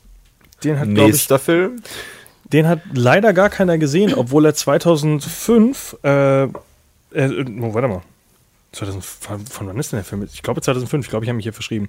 Ähm, und zwar hat, hat der Film es auf die äh, Liste von Roger Ebert gescha äh, geschafft, auf Platz 10 der besten Filme des Jahres. Ah, okay, des Jahres. Und den Film hat kein Schwein gesehen. Das ist das Traurige Das ist eigentlich. oft bei guten Filmen so. Und äh, von 2005, glaube ich, war die Liste. Äh, auf jeden Fall geht es in äh, Millions im Endeffekt um zwei Kinder. Zwei Kinder finden, äh, übrigens, also dieser Plot hat übrigens äh, meine komplette Welt zerstört, weil ich dachte, ich habe äh, das komplette Verständnis der Welt rum, wie sie um mich rum funktioniert, ver verloren. Und zwar geht es darum, dass zwei Kinder Pfund finden, kurz bevor der Pfund zum Euro umgestellt wird. Jetzt habe ich ewig lang recherchiert, ob es irgendwann mal diese Umstellung gab, von der ich nichts mitbekommen habe, oder der britische Pfund in Euro umgestellt. Was ich irgendwann dann mal gelesen habe, das ist fiktiv. Diese Geschichte ist nicht real. Habe ich auf jeden Fall ewig lang irritiert, weil da musste erst mal finden, ich habe halt die Frage immer reingeschrieben, warum, wann war diese Währungsänderung? Irgendwo wurde ich rausgehe, ja, das ist ein faktiver Wechsel. Auf jeden Fall finden diese Kinder das Geld und ähm, der Hauptdarsteller, das kleine Kind, äh, will halt was Gutes damit machen, weil er halt in der Schule gelernt hat, äh, anderen Leuten helfen macht Spaß. Sein größerer Bruder will im Endeffekt nur das ganze Geld verprassen und bezahlt andere Kinder dafür, seine Bodyguards zu sein und ihn durch die Gegend zu fahren. Wie viel Geld finden die? Eine Million? Äh, keine Ahnung. Zwei Millionen? Also schon Ein paar hunderttausend Pfund Ah, auf jeden okay. Fall. Also viel Geld. Und ähm, es geht im Endeffekt darum, dass dieses Kind halt dann immer wieder sein Geld einfach nur an Leute geben will, die es halt verdient haben und sein Bruder ist halt ein Arsch und will das einfach anders verprassen. Und dann finden sie, dann finden sie halt irgendwann raus, wo das Geld ursprünglich herkommt. Und so haben halt Leute dieses Geld geklaut von einem Zug, der diese, der diese Pfundnote im Endeffekt zu einer Verbrennungsanlage bringt. Und die Leute überfallen das und einer von den Leuten beschließt halt, diese Dinger vom Zug runterzuwerfen an gewissen Positionen und will sie dann am Ende wieder einsammeln. Und diese Kinder haben halt, waren halt zufällig genau zu dem Zeitpunkt an dieser Stelle und haben das Geld eben dadurch gefunden. Glück muss man haben. Der Film ist sehr, sehr kindlich. Ähm, wie ich vorher schon gesagt habe, äh, Da- Danny Boyle macht ja ganz so viele diese kranken äh, Visualisierungen und Träume und was in 20, äh, 120 Hours und später auch noch dann kommt. Äh, und das ist da halt ganz viel, dass diese kindliche Fantasie einfach total durchgeht mit dem Kind und er sich so vorstellt, was alles so um ihn rum passiert und so Traumsequenzen. Das ist wohl auch ganz cool. Ich habe den Film nicht gesehen, ich habe von dem Film bis heute, äh, bis zur Vorbereitung, das war vorgestern oder sowas, ähm, noch nie wieder was, also noch nie was gehört irgendwie. Ist aber wohl ein sehr, sehr schöner Film, den man sich auf jeden Fall mal angucken kann. Also nicht nur für Kinder. Ist nicht nur für Kinder. Es ist das Einzige, was vielleicht ein bisschen kritisch ist, dass das Ganze ähm, das Kind seine Moral auf jeden Fall von der Kirche bekommt, von der katholischen. Ob man da zu viel drauf geben will, ist eigentlich auch scheißegal. Ja. Muss ja nicht immer alles stimmig sein. Kommen wir lieber zu Sunshine. Äh, Sunshine ist der erste und einzige Sci-Fi-Horrorfilm von ähm, äh, Danny Boyle und er hat auch gesagt, er will danach nie wieder einen Sci-Fi-Film machen, weil es sau anstrengend war. Der war ein Jahr in der Vorproduktion und ein Jahr in der Postproduktion. Ah, okay. Der Film an sich, glaube ich, hat drei Monate gedreht. Also der, die Hauptarbeit war schon er selber mit den Leuten, die da dran hingen. Vor allem, weil er auch darauf bestanden hat, dass es nicht an mehrere andere Projektstudios äh, outgesourced wird, sondern dass er immer vor Ort ist und immer quasi ein Auge drauf hat. Sunshine Du zum hast Beispiel, ihn gesehen, oder? Ja. Den Film? Weil Ich ich, mochte- den bis heute nicht gesehen. Du mochtest den nicht? ich mochte ihn Ach, sogar. mochtest ihn. Worum geht's denn da grob? Äh, also die, ganz blöd zu sagen, ist, die Sonne stirbt. Die Sonne stirbt aber Ah, okay. nicht, wie, wie, sie, von, wie ja. sie in vier Milliarden Jahren wirklich sterben wird, sondern ähm, wird sie, das haben sie sogar wirklich mit einem Astrologen dann noch rangeholt, der das im Endeffekt dann alles ähm, richtig, also ein anständiges Szenario für diesen Film gebaut hat. Und zwar gibt es irgendwie eine gewisse Form von äh, Astralmeteoroid, Meteoroid, irgendwie sowas, was halt ähm, diesen Stern treffen, treffen kann, dass er dadurch an Temperatur verliert. Also dass es dadurch wirklich zu diesem, zu diesem Effekt kommt. Das wird in diesem Film auch angesprochen, einfach nur damit man halt realistisch ist und nicht sagt, hey, das ist jetzt vier Millionen Jahre in der Zukunft und die Sonne stimmt, wir sind immer noch da. Ich glaube, vier Ähm, Milliarden Jahre, wenn überhaupt, oder? Nicht in vier Millionen Jahren, glaube ich. Vier Milliarden, habe ich schon also, gesagt. eine Million dazu Ich meinte vier Das Milliarden. ist ja jetzt bald schon. Auf jeden Fall ähm, fliegen sie, wird halt dann ein Raumschiff dahin geschickt, das ist die Icarus 2, weil Icarus 1 sollte das schon machen, ist aber äh, leider untergegangen, verschwunden, man weiß es nicht. Abgestürzt. Auf jeden Fall, die Icarus 2 fliegt halt dahin und die sollen im Endeffekt eine Bombe auf der Sonne zünden, damit sie ja quasi wieder neu ins, äh, das Feuer neu entfacht wird, etc. Ähm, reisen halt durch die, durchs Weltall und haben äh, an Bord quasi die letzten Materialien, die die Welt noch hat, kurz bevor sie halt komplett einfriert, weil halt nicht genug Sonnenlicht da ist ähm, um da halt diese, diese Bombe zu zünden. Und das ist das letzte und die letzte Möglichkeit, die sie wirklich noch haben. Und sie wissen halt, dass äh, wahrscheinlich alle Leute, die in diesem Raumschiff sind, werden sterben, weil sie einfach zu nah ran müssen, um diese Sonne zu entfachen. ich kenne den Film doch von der Story. Sie treffen auf dem Weg auf jeden Fall die Icarus 1 und finden dann raus, dass äh, also es gibt einen Sunwatch Room, warum auch immer, in diesem, in diesem Raumschiff, in beiden Icarus. Und der ist im Endeffekt nur eine große Glaswand, wo die Leute eben nach vorne gucken können auf die Sonne direkt und wird halt so und so stark verdunkelt, weil man natürlich die Sonne aus der Entfernung auch nicht sehen dürfte. Und auf der Icarus 2 wie auch auf der Icarus 1 gibt es halt einen Typen, der halt komplett verrückt wird, nur Zeit in diesem Raum verbringt und die Sonne irgendwann als höheres Wesen und Gott ansieht und dann eben auf, bei der Icarus 1 auf die Idee kommt, nein, die Sonne will nicht sterben, wir haben nicht das Recht, das Recht ihr diese, diesen Wunsch zu nehmen, bringt alle Leute in seiner Crew um und äh, ja, wird dann halt irgendwann finden sie diese Icarus 1 und ohne dass sie es merken, kommt dieser Typ auf ihr Schiff. Und das Coole ist, der Film arbeitet, äh, wie ein normaler Horrorfilm mit Dunkelheit arbeiten würde, mit Helligkeit. Das heißt, der Film überstrahlt und wird immer heller, wenn dieses Monster kommt, sodass du den Typen bis zum Ende auch nicht richtig siehst. Das ist verdammt cool gemacht. Das ist nur ein Mensch, der Typ, oder? Es ist ein Mensch einfach, aber er Ach ist so. halt komplett verbrannt am ganzen Körper, weil er Ah, eben okay. diese, diese, Sonneneinstra äh, diese Sonnenstrahlen die ganze Zeit braucht und wird dadurch halt komplett verrückt. Hm. Und ähm, wird halt dann immer mehr zu einem Slasher-Film, aber, diese, aber halt so cool, statt dass sie wirklich halt eben, wie gesagt, mit Dunkelheit arbeiten, arbeitet man halt mit Helligkeit, also mit, mit einem komplett weißen Bild zwischendurch. Das ist ganz schick. was halt auch wirklich trotzdem Panik macht am Ende. Ähm, was Danny Boyle auch sehr wichtig war, ist, dass der Film extrem äh, klaustrophobisch wirkt äh, zwischenzeitlich, dadurch, dass man halt extrem lange im, im Raumschiff bleibt und nicht viel Außenshots hat und wirklich sehr, sehr nah an den Schauspielern dran bleibt. Und das Lustige ist, ähm, mit dem Film hat Danny Boyle angefangen, richtig heftige Anforderungen an seine Schauspieler zu setzen. Und zwar muss der gesamte Cast zusammen wohnen in Vorbereitung für den Film. Die mussten alle Astronautentraining Wie lange durchgehen. denn? Also im Vorbereitung, ich weiß nicht wie lange, haben auf jeden Fall mussten sie sich eine Wohnung Ja. teilen. mussten alle Astronautentraining durchgehen, mussten alle tauchen lernen, weil es so eine Sequenz gibt in dem, in dem Film halt äh, und vor allem auch wegen dem, äh, wegen dem, äh, also weil halt weniger Gravitation unter Wasser etc. Äh, sie waren auch auf diesem Parabelflug, wo sie auch nochmal in äh, keiner Gravität, Ja. also ohne Gravität, Gravitation, bläh, Gravität. äh, ohne Gravitation. Und ähm, es gab, er hat ihnen drei Bücher und zwei Filme gegeben, die sie alle lesen und gucken mussten in Vorbereitung für den Film. Also relativ cool. Also er hat halt wirklich diese ganzen äh, Herausforderungen halt von vornherein an die Leute gestellt, weil er das eben alles erledigt haben wollte, damit die Leute das machen, was er macht, was er haben will. Ähm, an sich, das Coole an dem Film ist auch dadurch, dass es ein Raumschiff ist und die letzte Chance der Erde, ist der Cast extrem multikulturell. Äh, Du hast äh, Chris Evans und Killian Murphy, ein Ami und ein äh, Briten, aber du hast natürlich, äh, jetzt muss ich selber mal gucken, weil der Name ist schwer. Ist ein Asiate dabei? Hino, Hinoyaki Sanada, glaube ich, heißt das. Ist ein Asiate dabei? Das ist ein Asiate. Dann äh, Michelle Yeoh, äh, Mark Strong Oh, Mark Strong, schön. ist auch noch dabei. Äh, Der ist nicht der Böse? Vielleicht.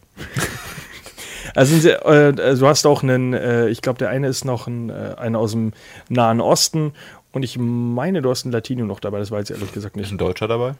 Weiß ich doch nicht. Ist auf jeden Fall länger her. Ähm, der Film ist verdammt gut, ist halt äh, eine Mischung aus Sci-Fi, Horror. Der Twist am Ende kommt ein bisschen aus dem Nichts, das ist das Einzige vielleicht. Und es wird halt am Ende sehr viel mehr Horror als Sci-Fi-Film. Sterben alle am Ende? Habe ich das nicht am Anfang schon gesagt, dadurch, dass sie so nah an der Sonne sind?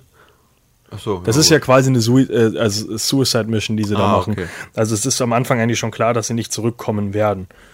Ähm, Ich habe die ganze Zeit Ben Affleck im Kopf dabei hier von Armageddon oder so. So stelle ich mir den Film vor. nee, in cool. Oh, okay. Ja, Ich dachte, Michelle will gerade klingt interessant auf jeden Fall von, von der Story, finde ich. Aber wie hat auch diese schönen visuellen Effekte, die du sagst, die Boyle dann nutzt mit den hellen Bildern und sowas. Auf jeden Fall mal was anderes. Klingt ein bisschen, ja, weiß nicht, ein bisschen wie Alien oder sowas auch. Ich habe gerade versucht, meine eigenen Notizen zu lesen. Äh, ich habe was vergessen zum letzten Film, Millions. Äh, weißt du, was Millions so besonders macht äh, bei, bei Danny Boyle? Dass Kinderdarsteller da sind. Millions ist der einzige Film, der kein äh, Rated R ist. Also kein 18er Rating. Sonst sind alle Filme rated R? Selbst Steve Jobs und auch Slumdog Millionaire haben alle ein 18er Ra Rating bekommen, Krass. weil Danny Boyle sich weigert, seine Filme in irgendeiner Weise runterzuschneiden. Und meistens sind es Schimpfwörter, meistens sind irgendwelche kleine Sachen, wo andere Studios dann sagen würden, nee, sie ne- gehen einen Schritt zurück. Danny Boyle macht seine Sachen, der schreibt seine Drehbücher, der dreht seine Filme und der geht keinen Schritt zurück. Egal, was die Studios sagen. Konsequent halt, ne? Steht er absolut dazu. Was ist mal der nächste Film von ihm? Slumdog Millionaire. Und jetzt Ah, bist du Ich dran. dachte, da kommt noch was dazwischen. Nee. Jetzt bist du, äh, ja, Alien Love Triangle, was ist ein äh, Kurzfilm, den Ah, ich nicht okay. ansprechen ah, will. okay. Die Slumdog Millionaire ist äh, der Oscar-Film 2008 oder so? Ja. Zwei, aber echt war 2008? Äh, ich glaube, äh, die äh, Verleihung war äh, 2009 Ah, okay. dann. Eigentlich könnte der Film auch heißen, wer wird indischer Millionär? Weil diese Rahmenhandlung ist ja quasi dann, wie der Hauptdarsteller bei in der Show sitzt, wer wird Millionär? Quasi nur auf Indisch und sich quasi immer der Million weiter nähert, indem er Fragen beantwortet und zu jeder Frage, die ihm quasi gestellt wird, kennt er die Antwort, weil er in seinem Leben quasi alles erlebt hat, was er mit diesen Fragen in Verbindung bringen kann. Sprich, er erzählt von seiner Geburt, also von seiner Kindheit her in den in Slums, deswegen auch Slumdog, Millionär, äh, quasi wie er da mit seiner, seiner Jugendliebe quasi rumgeturtelt hat und die verloren hat, etc. mit seinem Bruder und du hast wirklich so eine komplette Reise von diesem Jungen, wie er bis auf diesem Stuhl gekommen ist und das als Callcenter-Mensch, wo er gerade arbeitet. Und sein Bruder wird ja immer krimineller auf der anderen Seite. Genau. Und diese Rahmenhandlung bei Wer wird Millionär wird nochmal dann quasi von einer anderen Rahmenhandlung umrahmt, dass er quasi in, bei so einem Polizisten im Büro sitzt, der ihn, ja, ich nenne es mal, foltert, ein bisschen auf jeden Fall, um die Wahrheit rauszukriegen, weil ihm niemand zutraut, dass er quasi mit rechten Mitteln wirklich an diesen Gewinn gekommen ist und diese Fragen alle beantworten kann. Und wie gesagt, diese ganze Hintergrundgeschichte von wegen, was er alles erlebt hat, ist dann quasi die Antwort darauf, wie er es, wie er auf diese ganzen Antworten kam und das erzählt er auch dem Polizisten ein sehr schöner, emotionaler Film. Wie gesagt, mal was ganz anderes auch von Danny Boyle, jetzt mal so einem, also vom Setting her alleine. Und mit Dave Patel in der Hauptrolle ein super Schauspieler, der ja, gar nicht so bekannt ist mittlerweile in Hollywood, oder? Ja, Lion jetzt Legende halt von auch. Aang und jetzt Slumdog Millionaire 2 kann man es ja nennen. Hat jetzt auch gar nicht so einen großen Durchbruch gehabt, leider. Aber super Schauspieler, auch die Kinderdarsteller gefallen mir sehr gut in dem Film. Hat eine gewisse Länge dadurch, dass manche Kapitel jetzt halt nicht so spannend sind und vielleicht manchmal ein bisschen over top. Dauert zwei Stunden halt. Ja. Aber er, er zieht sich schon an Stellen zwischen. Wie gesagt, zwei Stunden ist ja heutzutage eigentlich überhaupt keine Länge mehr für einen Kinofilm, aber ich musste beim ersten Mal gucken, habe ich auch eine, eine Pause gemacht und habe am zweiten Tag weitergeguckt, weil er mir dann doch irgendwie ein bisschen zu zäh wurde. Aber sonst natürlich sehr emotionales Kino. Weißt du, woher Slumdog eigentlich kommt, der Name? Setzt sich aus zwei Wörtern zusammen. Ist nämlich nicht rassistisch, hat Danny Boyle gesagt. Slum und Dog. Äh, Slum Dweller und Underdog. Was ist denn ein Slum-Dueller? Äh, ein Slum Dweller, also, also ein, ein Typ, der halt aus dem Schlamm kommt, also so ein Dreck, Aha. ein Drecksack, ein bisschen vielleicht auch. Also ein Typ, der halt aus dem Nichts kommt, äh, als, als Underdog halt wirklich. Das ist so eine Mischung aus dem beiden. Es sollte nicht rassistisch sein, dass, weil er aus den Slums kommt oder so. Es Ach ist so. halt nur, äh, Danny Boyle wollte es noch unterstreichen. einfach. Ja, hat er nicht geschafft. Also bei Slumdog denke ich jetzt an so einen Und was auch ganz wichtig ist, armen Typen aus dem Slum. also den eins, also den bekanntesten Bollywood-Darsteller, glaube ich, den man auch außerhalb von Indien auf jeden Fall kennt, ist Shah Rukh Khan. Müsste dir auch was Ja, sagen, oder? ich, ja, genau. Den wollte man übrigens eigentlich als äh, Host für hier diese millionärs Oh, echt? haben. Haben sie aber leider nicht bekommen. Aber ich finde den Typ, der das macht, ganz cool. Der ist ja deutlich älter, glaube ich, ein bisschen. Der dicker. war lustigerweise auch, glaube ich, mal äh, Contender. Des, ich habe irgendwie sowas, ich habe es nicht ganz Ja. verstanden. Der Typ, der an, äh, ab diesen Moderator gespielt hat am Ende, war anscheinend auf einer ähm, schon mal in der Sendung drin bei einer Version, wo Promis mitgemacht haben und hat da so und so viel Geld gewonnen. Also irgendwie so ein, gibt's so ein ganz Ah. Ein netter Side-Fact. Du viel, aber. viel wichtigerer Sidefact. Ah. Dieser Film hat mehrere Sachen mit Schindlers Liste gemeinsam. Und zwar ist es der erste Film, äh, und also mit Schindlers Liste der einzige Film, der es geschafft hat, bei den BAFTAs, also British Association Ja. Film, bla bla bla, bei den Golden Globes und bei den Oscars sowohl den Best Picture und Best äh, Director Oscar zu äh, Oh, der Titel Best Director gewonnen? Ah, Genau. Okay, wusste ich gar nicht mehr. Bei den Oscars, bei den äh, Golden Globes und eben bei den BAFTAs und ist bis heute mit Schindlers Liste der einzige Film, der es gemacht hat. Aber viel wichtigerer äh, Trivia-Fakt, den ich auch auf IMDb gesehen habe: Schindlers Liste und äh, Slumdog Millionär sind die einzigen äh, Oscar-Sieger-Filme, in der ein Kind in Scheiße springt. Die wichtigen Facts. Du wüsst gerne, wo du solche Trivia-Fakten raussuchst. Von IMDb, das stand, das ist bis heute der einzige Film, in dem ein Kind in Exkremente springt. Es- Warum auch nicht? Macht den Film besonders. Ich wollte gerade sagen, also das ist so ein schöner, so ein schöner Marathon für den Abend, wenn man überlegt, was für Filme kann man dann gucken. Oscar-Filme, wo Kinder in Scheiße springen. Ja, dann weiß man, welche Filme man hat. Nur zwei zur Auswahl. Schön. Finden wir mal einen anderen. Nee, aber wie gesagt, insgesamt schon einer der stärksten Danny Boy-Filme, finde ich. Ich habe jetzt, glaube ich, auch nicht so viele, nicht alle gesehen, aber ich finde ihn super. Ich habe Slumdog Millionär nie ganz geguckt, weil ich ihn eben so schwer zu gucken finde. Ähm, weil er sich halt doch zieht zwischendurch. Werde ich irgendwann auch bestimmt nochmal nachholen. Ich habe den äh, als Digital Copy Gott sei Dank noch zu Hause. Also er hat schon heftige Szenen. Der ist auch zwischendurch Kinder verstümmelt werden so. teilweise. Ja, das ja. ist schon, ist schon jetzt kein viel gut Film, den man abends mit der Freundin oder Familie guckt oder sowas. Das gehört, gucken wir nicht, Michel. Nee. Aber ihr habt doch schon das Liste geguckt, dann könnt ihr den auch gucken. Wir Warte nicht. mal, den habe ich alleine geguckt. Achso, ja gut, dann, dann kannst du auch Slumdog Millionär gucken. Ja, während aber dann weiß ich ja nicht, wie das Kind in den Scheiße springt. Ich muss ja Dann beide weckt Filme Michelle gucken. dich schon auf, Back to back. bestimmt. ähm, ja, kommen wir zum nächsten Film. Äh, 127 Hours von 2010. Man merkt schon, der hat James ein bisschen, Franco, ne? genau, der hat ein bisschen Abstände immer. Also zum Beispiel zwischen Millions und Sunshine waren drei Jahre. Ähm, zwischen Sunshine und Slumdog Millionaire waren es nur ein Jahr. Eben weil die Postproduktion von Sunshine so unfassbar lang war.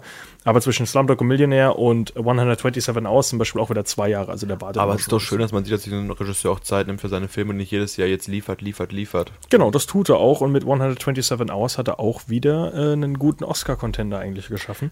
Ja, ist ja eine wahre Begebenheit, die da verfilmt. Genau. Ich weiß jetzt nicht mehr, wie der Typ richtig heißt, den James Aaron Franco da verkörpert. Ralston? Auf jeden Fall heutzutage ist das so ein Motivation Speaker, glaube ich, geworden Genau. nach seinem, seinem schrecklichen Unfall, den er hatte. Äh, der Typ heißt Aaron äh, Ralston. Aaron Ralston. Und der ist ja da schön mit seinem Bike unterwegs in den Bergen gewesen Ja. und hatte dann einen kleinen Unfall und hat sich den Arm eingeklemmt. Also nicht mit, er hatte keinen Unfall mit seinem Fahrrad. Also er ist, er ist rumgeklettert. Ja, was man halt nicht machen sollte. Er ist halt Alleine so ein abgemeldet irgendwo klettern. Ähm, Kate Murray übrigens auch noch in dem Film. Und äh, Hm. Clemence de Poisy, die kennt man aus den Harry Potter Filmen oder zum Beispiel Brügge sehen und sterben. Ah, okay. Die spielt seine äh, Freundin in seinem Kopf. Relativ irrelevant, weil eigentlich hat der Film einen einzigen Hauptdarsteller und das ist halt James Franco, Weißt- der eingeklemmt ist zwischen einem Stein. Weißt du, wer der Schauspieler eigentlich sein sollte? Tom Cruise. Kill. Lustigerweise ja. Was? Äh, nee, weil, oder, ah nein, sorry, das war. Oh nee, das war Steve Jobs. Steve Jobs wollte, sollte ursprünglich Tom Cruise sein. Oh, schade. Ich Aber dachte, das ist da richtig kommen wir später zu. Aber Killian Murphy war kurz äh, dafür angedacht und lustigerweise, Gott sei Dank nicht genommen, Shia LaBeouf. Oh, schade, Shia LaBeouf hätte ich mir zugetraut, dass ich für die Rolle einen Arm absägt, wirklich. Ja, das wäre das einzig Positive daraus gewesen. Du mochtest den Film ja nicht so, hast du gesagt, Ich oder? mag Shia LaBeouf nicht. Ähm, äh, mein größter Kritikpunkt, habe ich jetzt drüber nachgelesen, war wohl real, laut Aaron Ralston, dass er sich nicht, also er nicht wirklich lautstark sich über Schmerzen beschwert hat. Weil Aaron Ralston meint, für ihn war es in dem Moment ähm, ein lautstarkes Rumschreien ja eh kein Ziel mehr. Also hat er nicht, ich glaube nicht unbedingt, dass das stimmt. Also das Ich stelle mir vor, wie dieser Stein auf seinen Arm fällt, abreißt und er sagt, ja, vermaledeit, was ist denn jetzt passiert? Denke ich erstmal nach, wie ich jetzt weiterverfahre. Ach hui. Du, vielleicht ist es ja so, ich will dem Mann jetzt nicht seine Geschichte schlecht reden, aber Nee, also das, das war mein größtes Problem mit dem Film, aber es war anscheinend so gewünscht von ihm auch. Äh, und zwar, als dieser Unfall halt passiert, dass James Franco halt wirklich auf seinen abgedrückten Arm guckt, der komplett zerstört ist, unter einem äh, Stein legt und so, hä, er ist jetzt so doof. und dann setzt er sich gefühlt erstmal hin und lenkt drüber nach, was er heute ge- Morgen gegessen hat. Also der Film, dadurch, dass es halt nur ein Hauptdarsteller ist, funktioniert zum Beispiel am Anfang sehr, sehr, sehr lange, ohne dass er wirklich mit sich selbst redet. Zum Beispiel jetzt bei Marsianer fängt ja Matt Damon fast direkt an, irgendwelche Aufnahmen von sich selber zu machen und redet mit der Kamera oder irgendwelchen anderen um sich rum.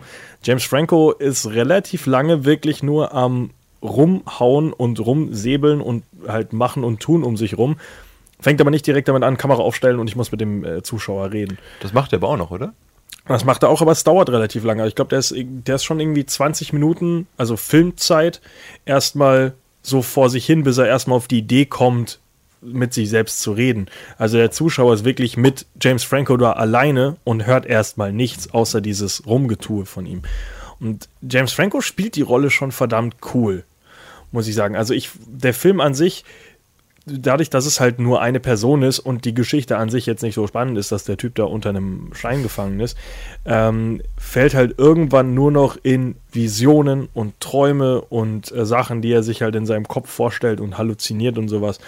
Und das ist relativ cool durch, also umgesetzt, wo er halt zum Beispiel auch einmal dieser ganze, äh, dieses ganze Tal dann unter Wasser steht und äh, er halt träumt, dass es so Regenfälle gibt und er plötzlich halt dadurch durch das Wasser aus diesem Stein rauskommt und dann nach draußen schwimmt und dann irgendwie endlich an seinem Fahrrad rauskommt und dann halt wieder aufwacht unter dem Stein. Das ist schon relativ cool gemacht, diese ganzen Visionen oder wie er sich vorstellt, dass er äh, Limonade trinkt und dann eben was von seinem Wasser trinkt und das ihm vorstellt, als hätte er ja gerade eine Cola oder irgendwas. Das ist schon, es ist cool, es dauert halt einfach nur, es ist halt sehr lange. Gestern erst einen Film mit James Franco gesehen wieder. Why Him? Ja, und in 127 Hours war er deutlich besser als dieses miserable Schauspiel von ihm gestern. Nee, also der kann schon Charakter darstellen. Kann er auch, wenn Das er Lust ist hat. schon ja. nicht schlecht. Der ist ja als Regisseur sehr aktiv derzeit und dergleichen. Ein guter Mann in Hollywood. Ähm, der Film schließt ja dann irgendwie, also basiert ja auf einer wahren Begebenheit, dass er sich dann eben irgendwann den Arm abschneiden muss und hat halt nicht mal ein richtiges Messer dabei, sondern muss da wirklich mit so einem stumpfen, billigen Messer sich irgendwie versuchen. Er bricht sich zweimal erstmal Elle und, also er muss sich Elle und Speiche erstmal durchbrechen, was schon richtig heftig ist. Also selbst, ich habe ihn nicht im Kino gesehen, ich habe ihn nur zu Hause geguckt, aber das ist so unfassbar laut und ekelhaft, Ich war damals Geräusch. im Kino sogar, ja. Es ist halt wirklich ein Schuss. Es ist jetzt nicht irgendwie ein Knacken, sondern es ist ein Schuss, was verdammt laut ist. Als würde wirklich jemand neben dir eine Knarre abfeuern. Das ist übertrieben. Und dann schneidet er eben langsam diesen Arm durch und das ist sehr direkt und ekelhaft. Ist er Lustiger. nicht zwischendurch immer wieder ohnmächtig dabei oder so? Oder macht das in einem durch? Nein, macht er in, also in, im Original, also äh, laut Aaron Ralston äh, hat er ungefähr eine Stunde dafür gebraucht, seinen Arm durchzuschneiden.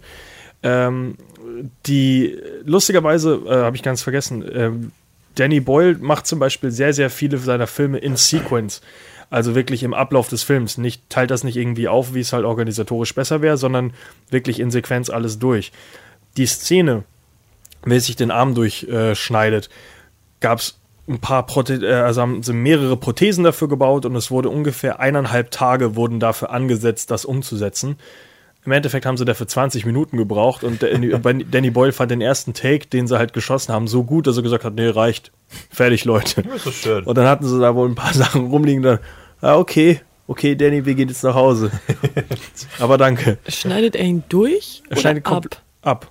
Ja, also schneidet halt Also nicht durch. längst. Nein, nicht längs. Ja. Er, sch er schneidet durch seinen Arm durch, dass er ab ist, ja, ja. Also längs wäre doof. Kommt ja nur an der Schulter an. Stefan, falsche Arme. Also er schneidet halt seinen Arm ab. Ähm, muss halt durch seinen Arm durch, das meine ich. Ähm, und äh, wird halt dann gerettet und so weiter. Das ist schon verdammt, also das ist verdammt cool gemacht und vor allem, weil es auf einer wahren Begebenheit wirklich äh, basiert und die Geschichte halt wirklich, man sieht auch am Ende dann so eine, äh, so eine äh, Es geht ja alles gut aus, ja. Genau, und man sieht am Ende dann den, den echten Aaron Ralston mit seiner Freundin und seiner, Amput äh, also, Ja. seiner Amputese. Mit einer Texteinblendung wahrscheinlich und alles ist gut. Nein, man sieht ganz viele Bilder und Videos, wie er noch unterwegs Ach, ist. das war und, das, stimmt. Und ja, äh, ein schönes Ende eigentlich. er ist halt weiterhin noch unterwegs als äh, Climber. Motivationssprüche auch, oder? Ja. Motivationssprecher auch, aber also er hat nicht aufgegeben jetzt Ach so. irgendwie an komische Stellen. Guter Typ, Hut ab. Und das- Hut ab. Das Lustige ist, ähm, das größte Problem, was er ja hat in dem Film, ist, dass niemand weiß, wo er ist, weil er niemanden äh, eine Notiz hinterlassen hat. Nicht so clever. Und ähm, ganz am Ende steht halt in dem Film auch, Aaron ist weiterhin äh, Climber und bla bla bla, macht das alles, aber er hinterlässt immer eine Notiz, wo er hingeht. Ja, das steht doch am Ende da. Genau. Also Texteinblendung. Ja, aber trotzdem siehst du ganz viel. ja, ja, aber Texteinblendung dazu meinte ich ja nur. Ja, es gibt auch eine Texteinblendung, Markus. Ja, ja. Mehr wollte ich doch nicht hören. Was viel lustiger ist, seit dieser Film rausgekommen ist, vor diesem Film gab es keine Unfälle in diesem Park, da wo er war. Seit, er, seit dieser Film gedreht wurde, gab es 24. Und mehrere Male sind auch Leute, ohne eine Notiz zu hinterlassen, da hingefallen und äh, hingefahren. Unter anderem ist ein Typ ähm, drei Meter in die Tiefe gestürzt, hat sich seine Schulter ausgekugelt, sein Bein gebrochen und den Kopf aufgeschlagen und wurde erst vier Tage später wieder gefunden. Selber schuld, was, ich- was willst du dazu sagen? Es ist nur relativ lustig, dass halt die Leute wirklich gar nichts daraus gelernt haben. Das war auch dieser Trivia-Fakt, so schön das Ganze ist und die Aussage, die Menschen, die den Film gesehen haben, haben es nicht verstanden und es gibt seitdem noch viel, viel mehr Fälle in diesem, in diesem Tal, als es vorher ich gab. höre da nur natürliche Selektion. Ist Lustigerweise. alles okay, wie es ja. ist. Jetzt müssen wir die letzten zwei Filme noch schnell durchpumpen, weil die hast du ja beide leider nicht Die gesehen. letzten ba- noch zwei kommen? Ich ja. noch einer. Trans und Steve Jobs. Ach, Tra Trance, dachte ich, heißt der. Heißt der Trance? Klingt wie so ein Raver-Film. Also auf Englisch heißt der Trans, wahrscheinlich im Deutsch, im Deutschen heißt er Trance dann, ja, aber das. ja, ich hab, hab. Der hat mich überhaupt nicht angesprochen, aber ich habe einen Trailer gesehen habe schon gedacht, hm, ohne mich. Okay, ganz kurz zusammengefasst. Äh, Hauptdarsteller ist James McAvoy. Äh, dann sonst noch Rosario Dawson und äh, Vincent Cassell. Vincent Cassell übrigens wäre fast äh, damals Michael Fassbender gewesen, was lustig gewesen wäre, weil dann James McAvoy und Michael Fassbender gegeneinander, weil Vincent Cassell ist der Böse und, Den Vincent James- Cassell ist so ein Mark Strong. Der Genau. den Bösewicht immer, ne? und äh, McAvoy ist halt der Gute und dann wäre es halt lustig gewesen, weil die X-Men, hahaha, äh, wohl hier, weil er Magneto und Charles Xavier spielt. War ein toller IMDb-Trivia-Fakt. Äh, auf jeden Fall geht es im Endeffekt darum, dass ähm, äh, James McAvoy bei so einer Kunstausstellung, äh, bei so einer Kunst äh, Ver arbeitet und äh, dann eben so einen großen Coup einholt und dann eben Bild klaut zusammen mit Vincent Cassell, dann an ihm aber irgendwie das Ge Bild nicht geben will und äh, versteckt das Ganze. Vincent Cassell haut ihm auf den Hinterkopf. Er wird dadurch bewusstlos und vergisst im Endeffekt alles, was er gemacht hat. Und dann gehen sie zu so Rosario Dawson, eine äh, Psychotherapeutin, die ihn halt ähm, äh, Reparieren soll. äh, nein, Therapieren soll. Äh, Hypnotisieren. hypnotisiert, genau. das ist mir nicht eingefallen. Ach, meine Wörter waren auch gut. äh, sie hypnotisiert ihn halt und versucht dadurch halt die Informationen rauszufinden, weil er weiß es halt selber nicht, weil er eben diesen Schlag auf den Kopf bekommen hat. Und Twist und Twist und Twist und im Film ist Endeffekt. komplett gefloppt, oder? Ja, ja, weil es sind halt anscheinend am Ende auch zu viele Twists und die Auflösung ist auch ein bisschen dahergelaufen. Am Ende war es übrigens äh, Rosario Dawson, die alle Leute hypnotisiert hat und es hat irgendwie funktioniert. Er ist nicht besonders gut. Die Bilder sind verdammt cool, weil es ist halt weiterhin Danny Boyle und Danny Boyle kann halt so Traumsequenzen und so abgefuckte Sachen sehr gut machen. Ja. Ähm, übrigens auch ganz cool zu gucken, die 2012 äh, Olympic äh, London Ceremony Ding, das hat er auch äh, gemacht. Die hätte auch für Trainspotting sich irgendwelche Drogen reingehauen, glaube ich, ne? Äh, Danny Boyle hat kurz darüber nach, ähm, Hugh McGregor hat darüber nachgedacht, ob er wirklich äh, Heroin sich spritzt für den Film. Hat dann, äh, haben sie echte Heroin-Junkies getroffen Und Hugh McGregor hat gesagt, er fände das zum einen sehr gefährlich und zum anderen sehr respektlos gegenüber den Leuten, die wirklich Probleme damit haben. Hat das nicht gemacht. Auf jeden Fall, der Film ist, hat ganz coole Bilder, aber ist anscheinend schlecht. Äh, und der letzte Film, Steve Jobs von. Kam in dieser Zeit raus, als jeder einen Steve Jobs-Film machen wollte, habe ich das Gefühl. Nee, bisschen später, weil. Äh, Das ist für mich eine längere Zeit gewesen. Also der erste äh, Film um Steve Jobs war 2000, äh, 1999. Äh, das war äh, Pirates of Silicon Valley. Ah. Dann 2013 war der mit Ashton Kutcher und 2000, Den hab ich gesehen. 2015 war mit Michael Fassbender, Kate Winslet und Seth Rogen.